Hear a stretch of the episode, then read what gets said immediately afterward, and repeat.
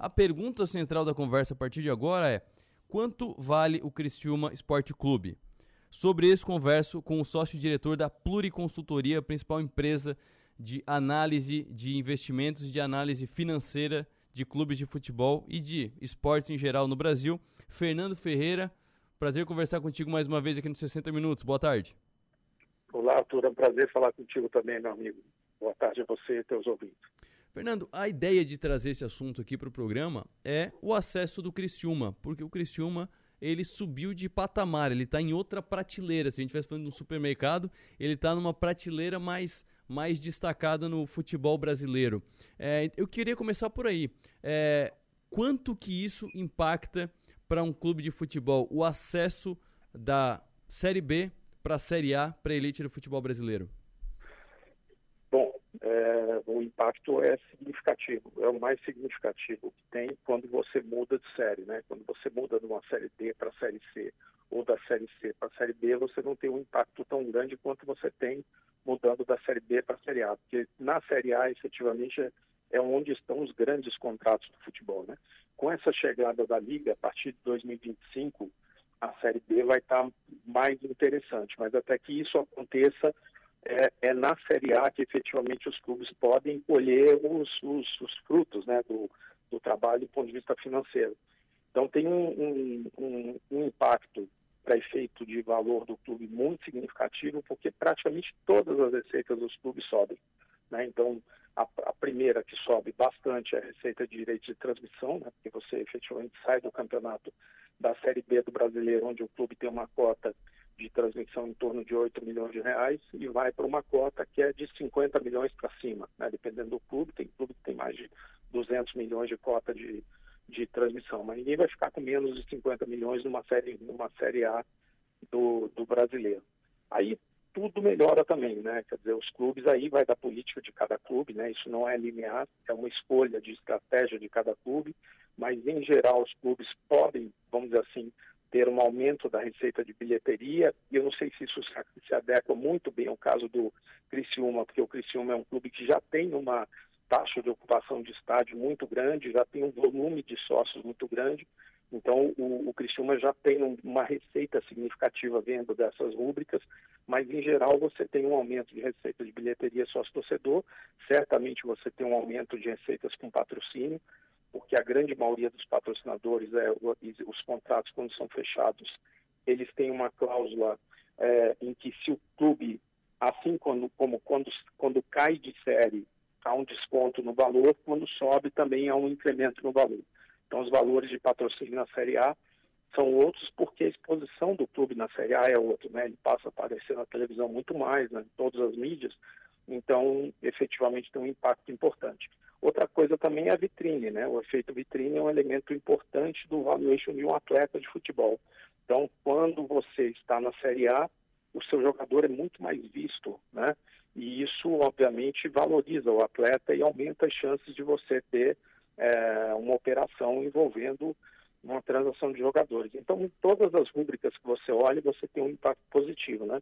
Óbvio que o custo também sobe, né?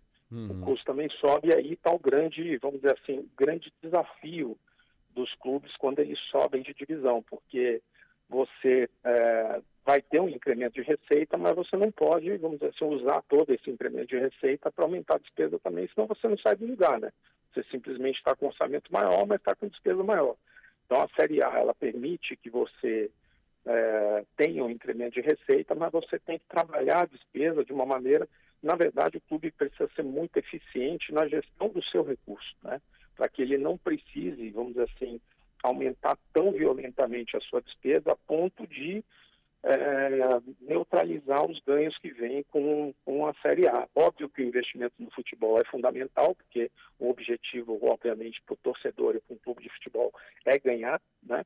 É sempre ter uma performance esportiva, esse é o objetivo primordial, né? Mas a performance financeira tem que vir alinhada, porque se você, por exemplo, gasta demais e o clube cai no ano seguinte, o que, que você tem? Você tem prejuízo e você tem dívida e aí depois fica mais difícil para você voltar para a primeira divisão de novo. Então, essa esgrima, essa, é, vamos dizer assim, ajuste, essa sintonia fina, ela, ela é muito difícil de fazer. Mas o, o Criciúma é um clube que tem sido muito bem gerido, né? tem, tem, tem, tem feito uma, um, um, trabalho assim excepcional, tanto do ponto de vista de estrutura, né? um clube muito bem visto, muito bem estruturado, do ponto de vista de, de patrimonial, né? sendo treinamento, estádio, que são elementos fundamentais quando você é, avalia o clube, quanto também é, recentemente a performance dentro de campo realmente agora o clube está tá, tá numa fase muito positiva numa série B que é uma carnificina, né? Você desculpa Isso. o termo, mas de fato a, a série B desse ano é uma, uma coisa de maluco, né? A, competi a, a competição ali entre os clubes e o, o e, e, o resultado realmente foi, foi, foi brilhante.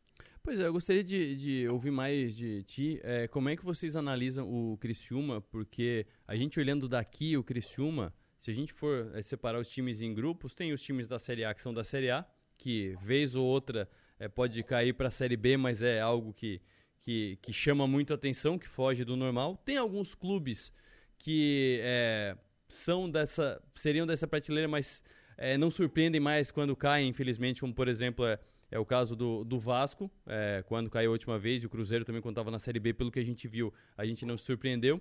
E o Criciúma, digamos que é um, é um clube que ele fica nessa, nesse elevador. Eu colocaria também a Ponte Preta, o próprio Vitória ali, que ele fica nesse elevador. Não surpreende muito a Série A, também não surpreende muito a, a Série B. Mas eu queria ver como é que vocês aí, é, tecnicamente, analisam o, o Criciúma no cenário nacional.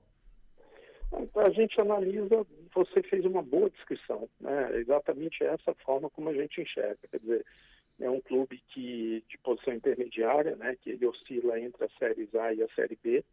É, existe um grupo de clubes aí que claramente fazem esse movimento de A e B, né? Com o passar do tempo, eventualmente esses clubes podem dar uma deslizada na Série C, mas não é o convencional, né? Uhum. É, efetivamente são clubes que se, se, situam entre a Série C e a Série D, a Série A e a Série B, desculpa. Isso, isso. É, você citou aí o, o, a Ponte Preta, o Juventude, uhum. é, o, então tem vários Atlético Goianiense, tem vários clubes que ficam oscilando. A questão é que hoje nós estamos numa brutal transformação do mercado em si, né? Você citou o caso de Cruzeiro, de Vasco, é, a gente poderia citar um caso de um terceiro clube que eu queria é, colocar aqui, que é o Botafogo, que são três clubes que, há questão de dois, três anos atrás, eles estavam completamente fora de combate, né? Quando você olhava esses três clubes, dado o tamanho da dívida e o problema de gestão crônica que eles tinham, esses clubes estavam perdendo uma competitividade de uma maneira muito clara e estavam sendo clubes que é, estavam é, se posicionando como clubes é, mais frequentemente de Série B até do que de Série A, né? Então, eram clubes que estavam, não estavam mais naquele grupo dos 12 famosos, né? Que sempre foi uma, uma convenção se colocar, né? É, mas a grande transformação que a gente vê no mercado nos últimos, nos últimos dois anos, né? Mas principalmente neste ano ficou muito visível, é a entrada das SAFs em, em ação, né? Uhum. Ah, mas veja bem, o Vasco é SAF, quase caiu, o Bahia, o Botafogo, o Cruzeiro, olha a dificuldade. Bom, é preciso separar em duas questões aqui, né? Primeiro, é, hoje, o futebol, a Série A do brasileiro, por exemplo, já tem oito SAFs, 40% dos clubes já são SAF, 40%, já é um número muito significativo, né? Segundo lugar, é, essa, o, o, o, trabalho de SAF tem que ser olhado com um horizonte um pouco mais longo do que, pega o caso, por exemplo, do Curitiba, que a SAF assumiu e ele caiu. Lógico que assumiu e caiu. A transição foi feita durante o campeonato, né? E, e uhum. obviamente o trabalho da SAF não estava implementado ainda, ele é um trabalho que leva tempo. O que eu estou querendo dizer com isso é o seguinte, é que o volume de investimento necessário no futebol para você ficar na Série A vai ser cada vez maior.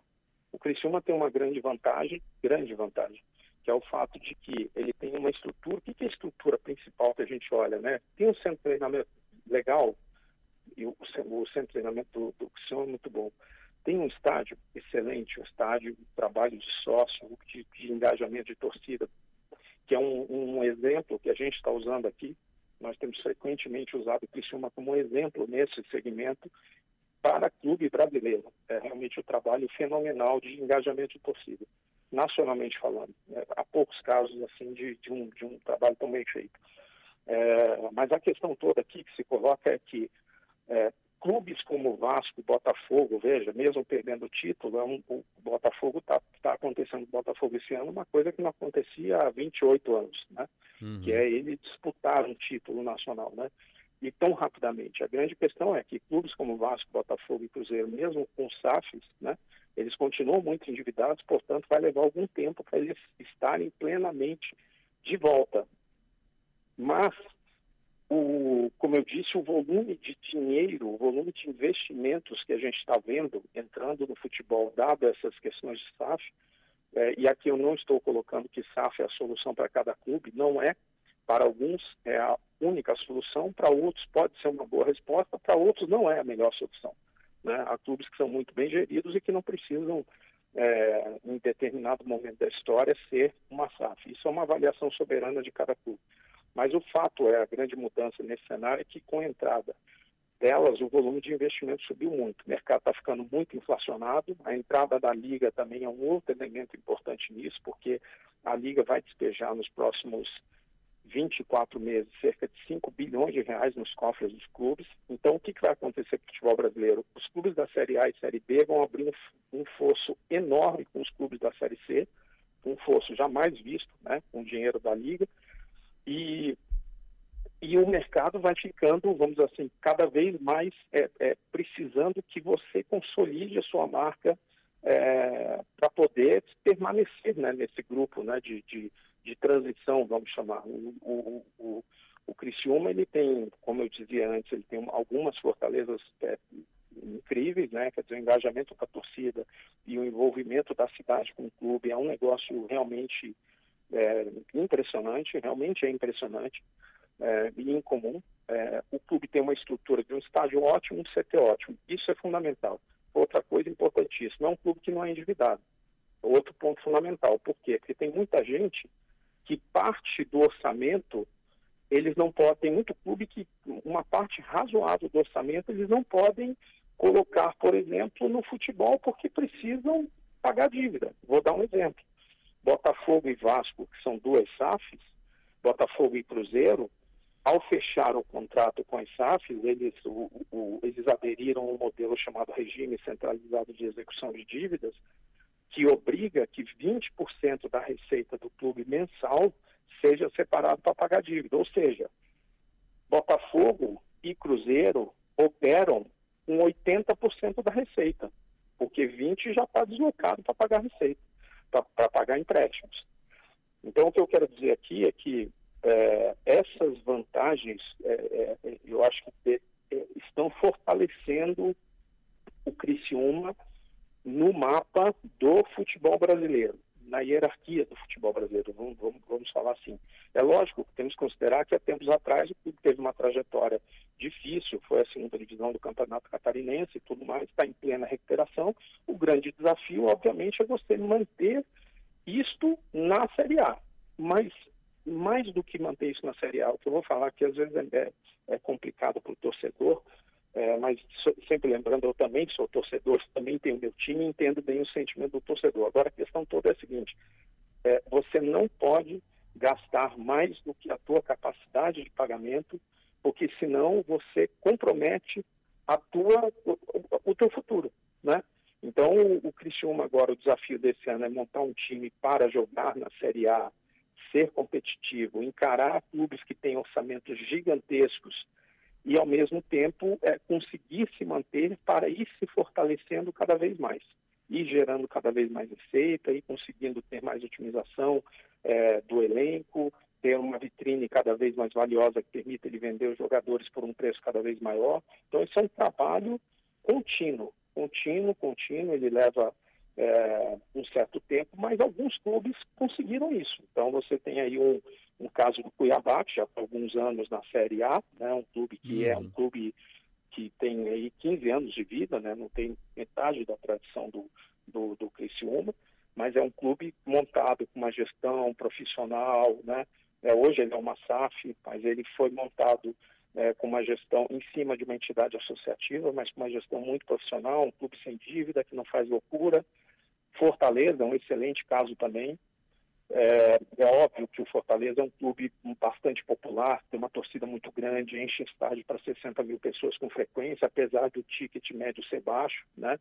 É, que é um ponto a se considerar. Mas o fato é que agora a, a, o desafio do, do, do, do Criciúma será justamente você permanecer o máximo possível na Série A sem fazer, sem fazer loucura. E o desenvolvimento, ele vem com, realmente com o tempo, né? Por quê? Porque está se lutando contra clubes que realmente têm orçamentos muito grandes, né? É, realmente tem orçamentos muito, muito fortes e isso não, não é fácil. Então, quando você não tem o mesmo orçamento que esses clubes, você tem que ser muito mais eficiente que eles. Né? Exatamente. Inclusive, aproveitando esse gancho, é, a gente ouve bastante que uh, tem muitos clubes que sobem para a Série A e não conseguem se sustentar por conta dessa mudança de patamar financeiro. Isso vocês acompanham nas pesquisas de vocês? Ou que o clube faz investimentos, é, talvez em jogadores que, que não são os jogadores que precisam, ou talvez tenta, tenta mudar muita coisa de uma vez, ou talvez é muito mais dinheiro do que o orçamento do ano anterior e não, não, não consegue aplicar bem o dinheiro. É, como é que vocês veem essa, essa questão de. É, é, tipo ganhar na Mega Sena e ficar e quebrar depois, sabe? Tem, tem, tem algumas pessoas que não sabem exatamente o que fazer com o novo recurso? É, isso é uma coisa relativamente comum e há dois casos aí no estado de Santa Catarina muito em que isso aconteceu com muita frequência, que, é uhum. é, que são os casos de Figueirense e de Havaí. Figueirense e Havaí são dois clubes como esses que, que, que, que transitavam né, e transitam Havaí, né, o Figueirense está numa fase mais complicada, mas uhum. que sempre transitaram entre Série A e Série B e com frequência, quando subiam para a Série A, enfiavam o pé no acelerador, aumentavam demasiadamente o, o, os custos é, muitas vezes não tinham aquela resposta de receita no nível que, haviam, que havia sido projetado, e com o passar do tempo, o que, que foi acontecendo com esses clubes? Eles foram se endividando.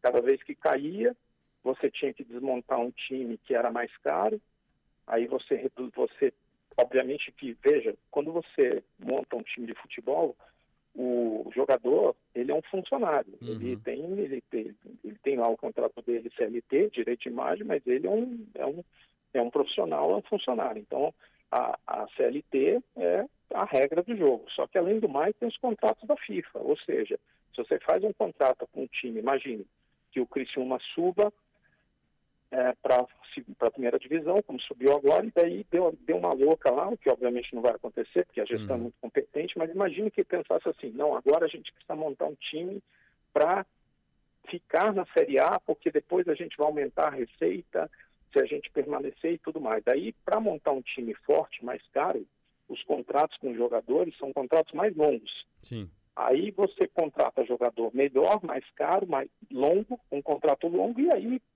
se você cai, o que, que você tem no final do ano? Um jogador que você está com um salário alto, você vai jogar a Série B, a tua receita vai despencar, e você não pode manter o custo daquele jogador.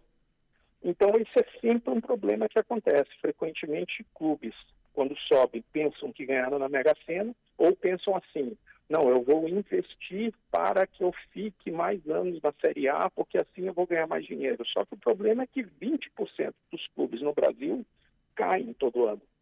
Então a chance de queda é uma chance razoável no campeonato tão competitivo como o Campeonato Brasileiro. Todo mundo pode cair. Então, se você cai, o que, que acontece? Você tem um efeito contrário, a tua receita vai cair mas os teus custos, se você não estrutura teu elenco de uma maneira eficiente, os teus custos podem vir com você e aí o que, que acontece? Quando você vai jogar a Série B, você está totalmente enfraquecido financeiramente, porque você tem que pagar rescisão de contrato, aí tem atleta que fica com um custo muito alto, a tua receita você começa a ter prejuízo, a tua dívida aumenta, uhum. aí você vai para o outro ano já não está a mesma coisa, você não tem a mesma força para poder competir na Série B, que está ficando cada vez mais difícil, e essa é a tendência, vai ficar cada vez mais difícil também. Então, isso acontece, eu citei dois exemplos de clubes que, é, ao longo do tempo, é, várias vezes é, é fizeram isso, Havaí e Figueirense. Exatamente. E Falando do Criciúma em si, é, o que tem de análise da, da Pluri, é, o que dá para dá analisar do Criciúma como valor? O, o quão próximo a gente consegue chegar de falar quanto vale o Criciúma, seja quanto vale para anunciar no Criciúma, então seria um valor é, de marca, e quanto vale o clube mesmo, se por acaso é, não é o caso aqui. O próprio presidente do Criciúma já falou diversas vezes que não cogita a criação de uma SAF no Criciúma, porque o Criciúma não precisa, esse é o, esse é o argumento. Mas é, o quão próximo de, de valorar o Criciúma a gente consegue com os dados que a gente tem hoje? É, eu, eu, isso, é uma, isso é uma conta vamos dizer assim, do ponto, é uma conta assim, muito, muito, muito complexa, né? uhum. tem inúmeras variáveis é, é, nessa, nessa, nessa projeção. Agora, falando, imaginando o seguinte, hoje a Pluri ela tem é, mandatos de é, é, contratos para venda de 11 clubes no Brasil. Tá? Então a gente sabe bem assim, quer dizer, o que, que o mercado paga e para determinado é, tipo de clube. É, a, a, a, eu, eu, diria que uma avaliação assim, é, não, não levem isso a ferro e fogo, mas isso uma, uma vamos dizer assim, uma, uma, uma margem de, de, de, de, de, de avaliação razoável, eu acho que o Criciúma seria um clube hoje entre 200 e 250 milhões de reais. Eu acho que é por aí, mais a dívida também é até residual, né? Uhum. Eu, isso, isso pelo, pelos direitos de disputas do campeonato do Criciúma. Claro que nessa avaliação que eu falo, não entra nenhum ativo imobiliário, né? Certo. Então, é, imaginando que o Criciúma vendesse os direitos de participação do campeonato, que a SAF fosse basicamente a, o uso da marca do Criciúma e disputar os campeonatos, né?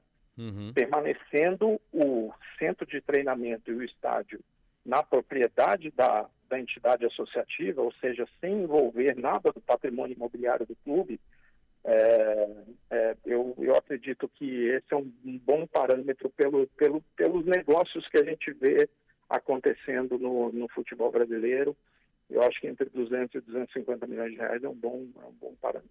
200 e 250 milhões de reais, de novo, só para deixar claro, sem contar o patrimônio, seria a sem participação no resultado da operação, digamos assim. Se arrendassem é o Criciúma, é seria isso. É isso, é exatamente isso.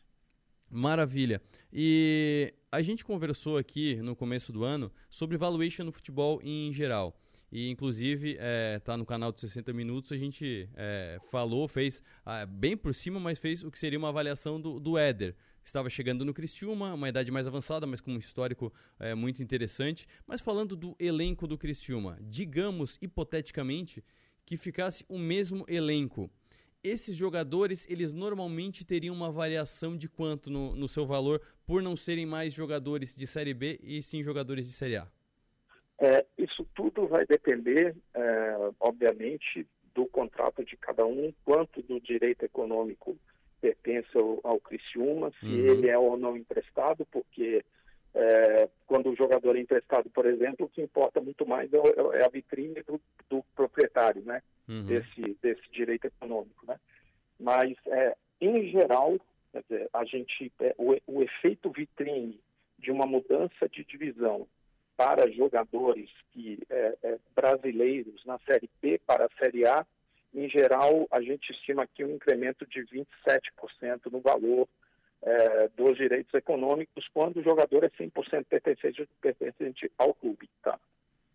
Certo. E agora, para fechar sua participação aqui, de novo, eu, eu agradeço. Inclusive, tem mais 10 minutos ainda de programa. Se alguém tiver alguma dúvida, pode mandar para a gente pelo, pelo WhatsApp 34315150 que eu encaminho aqui a pergunta para o Fernando. Mas eu quero mudar um pouco o foco, porque a Pluri, ela, além dessas análises que a gente acompanha há muito tempo, nesse novo movimento da SAFs, a Pluri está muito ligada a esses movimentos, aos clubes que estão fazendo esse, esse processo. É, a gente conversou no começo do ano, vários clubes estavam se mobilizando quanto a isso. Eu gostaria de saber como é que está hoje. Está é, tá ainda com uma grande procura ou os times que viraram SAFs eram os que estavam procurando e os outros não, não devem fazer? Como é que está o calor desse movimento no Brasil hoje? Eu acho que há basicamente quatro clubes no Brasil que nesse momento não querem virar SAF. É, Corinthians, Grêmio, Palmeiras e Criciúma. Basicamente são esses quatro clubes. Todos os demais clubes hoje no mercado estão ou já no mercado é, buscando os investidores ou estão se preparando, é, já em preparação para entrar no mercado, ou estão numa fase de avaliação da entrada no mercado. Mas resumindo de uma maneira bem objetiva, nós temos mapeado lá praticamente todos os clubes relevantes do Brasil e eu te diria que se apenas esses quatro clubes não estão no momento, é, SAF não é um tema, assim, de maneira nenhuma. São clubes que estão convictos que não vão no horizonte é, visualizável, quer dizer, não vão é, virar SAF. Certo. E tem uma, uma imagem da, da SAFs é, que é o recurso para o clube que está endividado. Então seria uma boia de salvação. É, eu gostaria de, de ouvir de ti como é que vocês acompanham isso no mercado e como é que vocês é, tratam disso quando ouvem dos clubes, porque eu imagino que muitos clubes devem é, vir com, essa, com esse argumento. Não, não quero porque eu não estou precisando. É o argumento do Criciúma, inclusive. Não está precisando, estamos bem, estamos sanados, não precisamos de SAF. Como é que vocês é, tratam dessa questão? E eu gostaria, inclusive, que você apresentasse aqui quais são as vantagens para um clube sadio para virar uma SAF. Eu acho que o argumento do, do Criciúma de que não precisa de SAF no momento é corretíssimo. De uhum. fato, o clube subiu para a primeira divisão, tem a estrutura que precisa, não tem dívida, por que, que ele precisaria de SAF? A grande questão aí relacionada a isso é o seguinte, é que em uma entidade associativa as gestões se alternam, né? Sim. Então, hoje eu conheço o presidente do, do Criciúma, que é uma pessoa muitíssimo competente, está fazendo um belíssimo trabalho, muito focado, né? É, a grande questão é o seguinte, é que os clubes de futebol, eles, você pode ver ao longo do tempo, eles têm aquelas que a gente chama de fase, né? Uhum. Ah, não, o clube está numa fase boa, está numa fase ruim. O que, que são as fases? São a alternância de poder dentro do clube. Então, às vezes, tem os gestores muito bons que são sucedidos por gestores não tão bons, né? E, às vezes, todo bom trabalho feito por um gestor, ele acaba sendo perdido por um gestor que vem depois, né? Por quê? Porque, é porque em geral, em geral, é, o, o, o, movimento que determina quem vai ser o gestor dentro de um clube é um movimento político, que, aliás, assemelha-se muito à política tradicional. Então, esse é o maior ponto de fragilidade do modelo associativo no nosso modo de entender. Tá?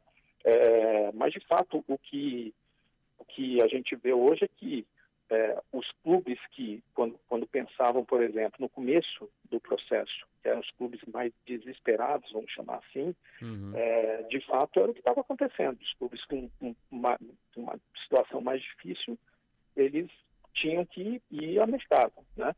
É, mas isso, é, isso, veja o que, que acontece. Quando Vasco, Cruzeiro e Botafogo, que eram meio três cartas fora do baralho, vamos chamar assim, dado o nível de endividamento deles.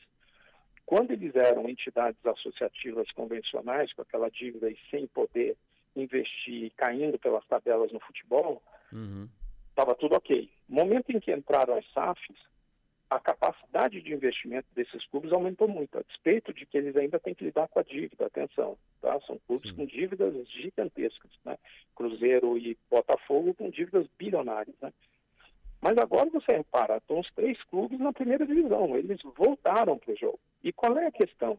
A questão é que um clube está sempre olhando para o outro.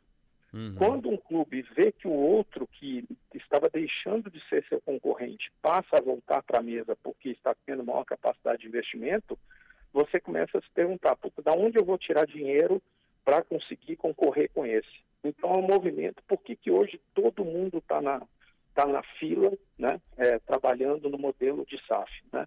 É, porque você está vendo o que o outro está fazendo. E aí ninguém pode ficar por último, porque pode chegar um momento em que assim, o volume, pode chegar não. Hum. Chegará um momento que o volume de recursos no caixa desses clubes vai ser tal que você repara o caso do Atlético Paranaense. O Atlético Paranaense, que é um clube, é o maior exemplo de boa gestão do futebol brasileiro, sem sombra de dúvida, né? um, um exemplo de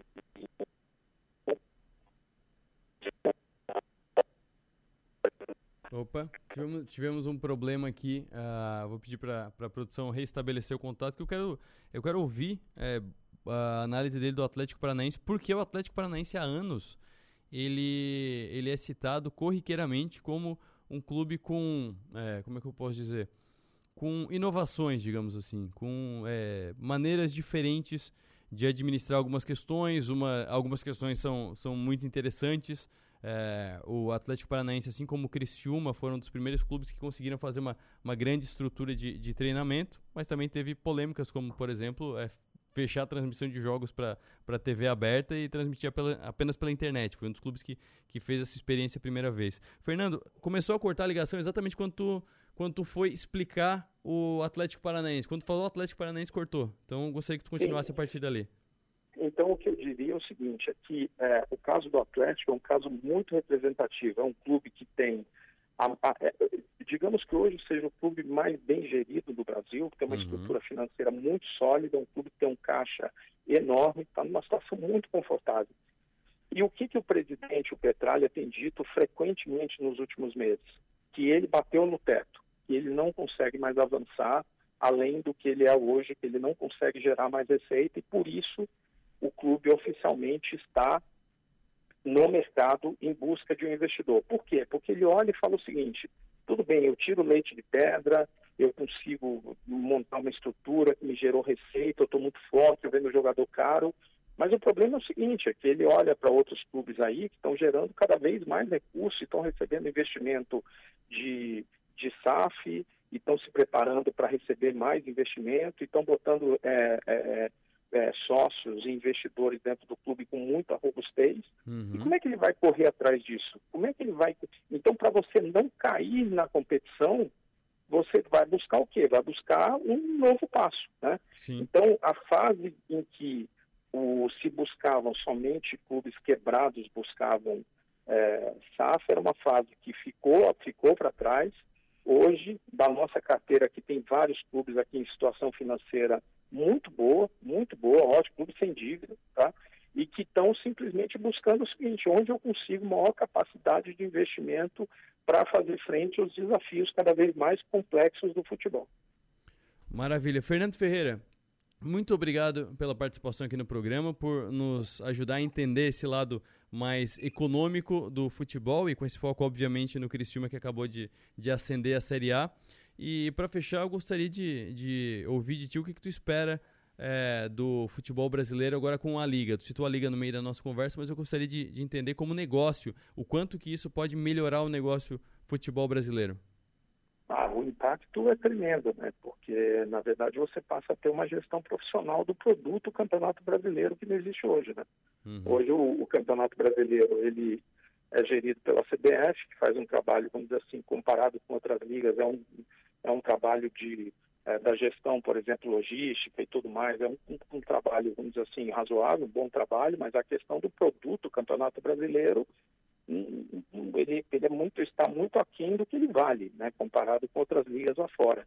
Então há muita receita para ser explorada nesse mercado e nada mais do que os próprios clubes, né, estarem à frente do processo de geração de receita. Afinal, eles são os, os artistas, né? Eles uhum. são os donos do campeonato, eles entram em campo, então eles têm que, que comandar o processo. Então, a despeito de a, de a formação da liga estar tá muito complexa e ter esses dois grupos aí ainda brigando e que não entraram no acordo, a gente acredita que esse acordo vai acontecer, eles vão se juntar e, e a gente vai ter é, apesar de ainda, provavelmente o ano que vem ainda batendo cabeça um pouco, mas a partir de 25 com um novo contrato aí, é, nós temos um, um potencial de crescimento enorme pela frente.